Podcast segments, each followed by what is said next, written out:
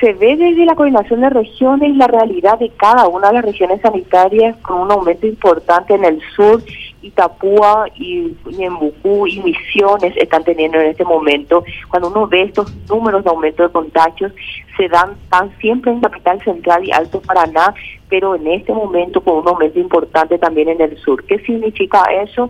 Significa para Encarnación camas al 100% ocupadas, camas de terapia al 100% ocupadas, también con una ocupación muy importante de las camas de internación, con un trabajo que hacemos en red con San Juan Bautista y con el principalmente el pabellón de contingencia el Hospital Distrital de San Ignacio en ir articulando esa red para ir derivando pacientes de acuerdo a la capacidad de respuesta, en ir derivando también pacientes de Pilar a cuando los pacientes son pacientes que van a requerir terapia intensiva.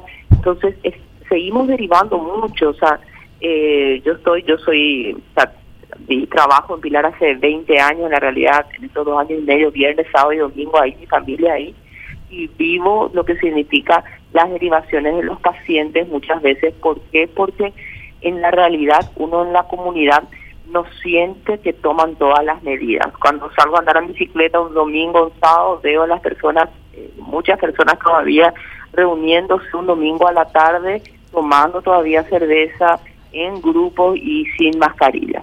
no es fácil la implementación de las medidas sanitarias y eso sí significa un aumento de contagio. Entonces, desde los servicios siempre vamos a ver esta sobrecarga porque también hay un cansancio importante de todos los recursos humanos relacionados a salud en, no tomar vacaciones, en, continuar, porque son pocos los recursos humanos capacitados y necesitamos necesitamos ahí al frente de la batalla.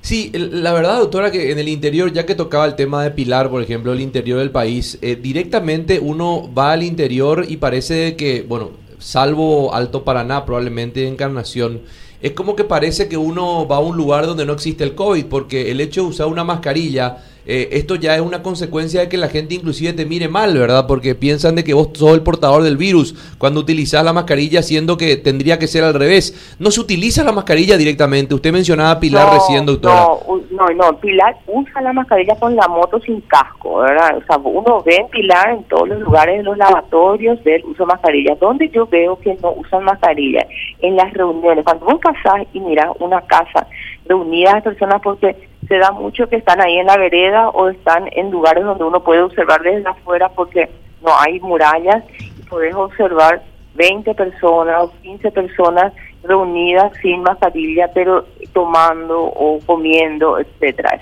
ese tipo de aglomeraciones de reuniones familiares o ese tipo de reuniones de amigos es la que es más difícil de controlar la que cuando uno ve en todos los establecimientos de afuera, ve lo que es irse a tienda Pilar, un cumplimiento perfecto del protocolo, ve en la calle, los restaurantes, etcétera, los restaurantes Pilar, desde el día uno se caracterizó por tener todos los lavatorios, el uso de mascarilla y lo que yo siempre digo, uso de mascarilla sin casco.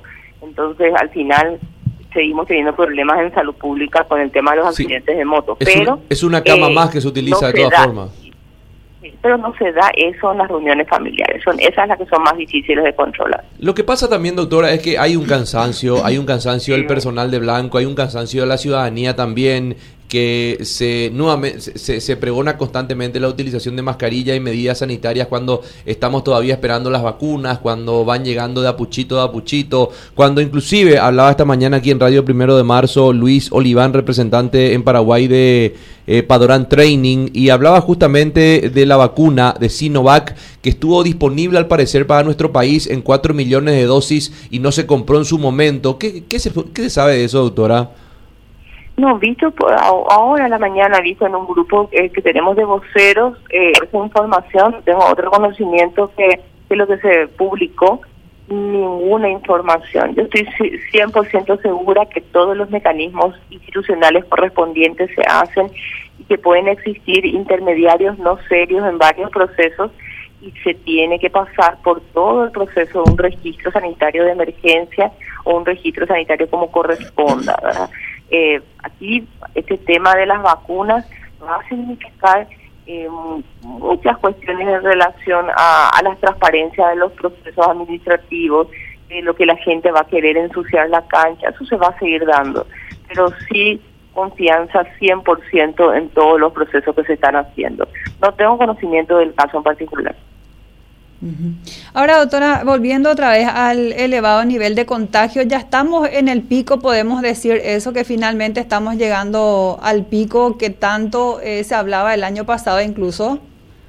No, hemos llegado a, varios momentos de, un pico importante. En este momento en Ciudad del Este se presagia una segunda ola porque está habiendo un aumento de contagios importante. Eh, el, tema más importante ahora es eh, no generalizar, porque cada uno de los distritos tienen una situación epidemiológica diferente.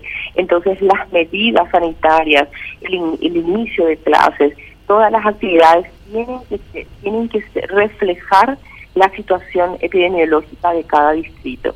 La Dirección General de Vigilancia está esta semana vamos a estar eh, trabajando eh, con todos, ¿verdad? Ustedes socializando y comunicando un mapa de riesgo por distritos que nos va a permitir entender claramente cuál es la situación distrito por distrito. Este aumento de contagios, eh, fíjense que estamos estables en relación al número de fallecidos y ocupación de camas de terapia. Aumenta un poco el número de camas de internación, lo que está significando este aumento de contagios al no tener una una sobredemanda de las camas de terapia y están dando respuesta con las camas de terapia, significa que hay gente joven que está desarrollando la forma leve de la enfermedad, la que se está contagiando y la que está generando estos números. Entonces, es realmente, eh, son los jóvenes que ya están cansados quizás de, de no reunirse con los amigos y de que disminuyen, de que olvidaron que no hay que compartir el tereré y que se olvidaron que la cerveza, cada uno toma su cerveza y no tenía que agarrar la botellita o la, no sé, la latita y compartir entre varios esos olvidos están generando este aumento de contagios y definitivamente de la forma leve.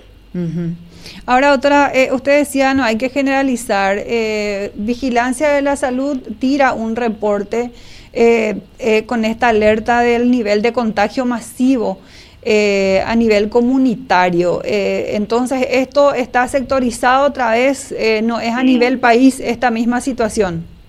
No, no, no. Siempre la, la situación epidemiológica en Capital Central y Alto Paraná y se da el 60 al 70% de la pandemia.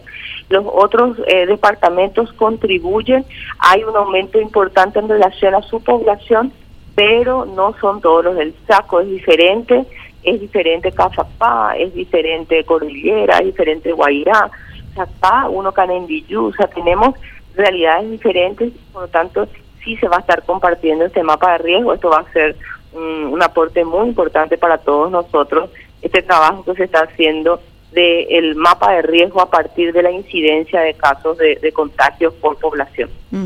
Ahora, ¿qué se hace ante esta situación, eh, doctora? Si es que son los jóvenes que se, está, eh, se están contagiando, efectivamente, estos viven también con sus familiares. Si es que no se tiene digamos, eh, un riguroso control dentro de la casa con ese chico contagiado, obviamente se pueden multiplicar los casos. Sí, no, definitivamente aquí hay un gran desafío de, las instituciones formadoras en comunicación. Yo creo que qué desafío para esta pandemia fue un desafío para todos, para salud, pero para comunicación, entender los mitos, entender lo cultural, entender lo antropológico, entender ¿Qué es lo que hace que tomemos conductas que, nos, nos favorecen ni a nosotros mismos ni a toda la población? Entender la falta de solidaridad con el otro, eh, la falta de empatía con el dolor ajeno. O sea, aquí hay, hay tantos factores comunicacionales, entonces ¿Cómo, por qué no estamos llegando? No somos claros, no somos sencillos, no somos simples con los mensajes, o no estamos entendiendo realmente esa comunidad indígena cómo vive, cuáles son sus costumbres y cómo nosotros podemos trabajar con ellos en el manejo del agua.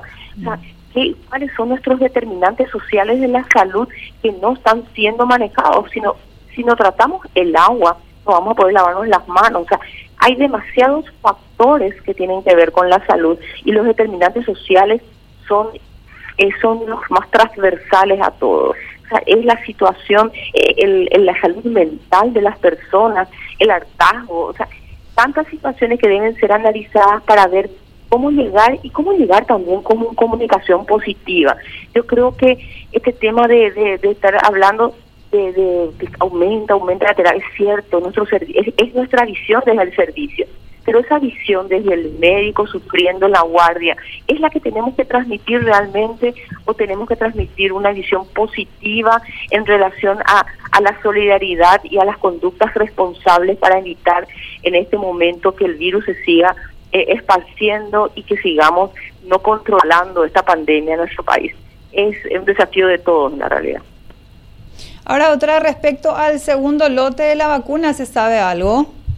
No, no tenemos todavía, es, siempre informo que esa es una información que solo la máxima autoridad, que el señor ministro va a estar informando apenas tenga esa información, una información eh, de la cual todos estamos pendientes, nosotros y ustedes con más razón y toda la ciudadanía.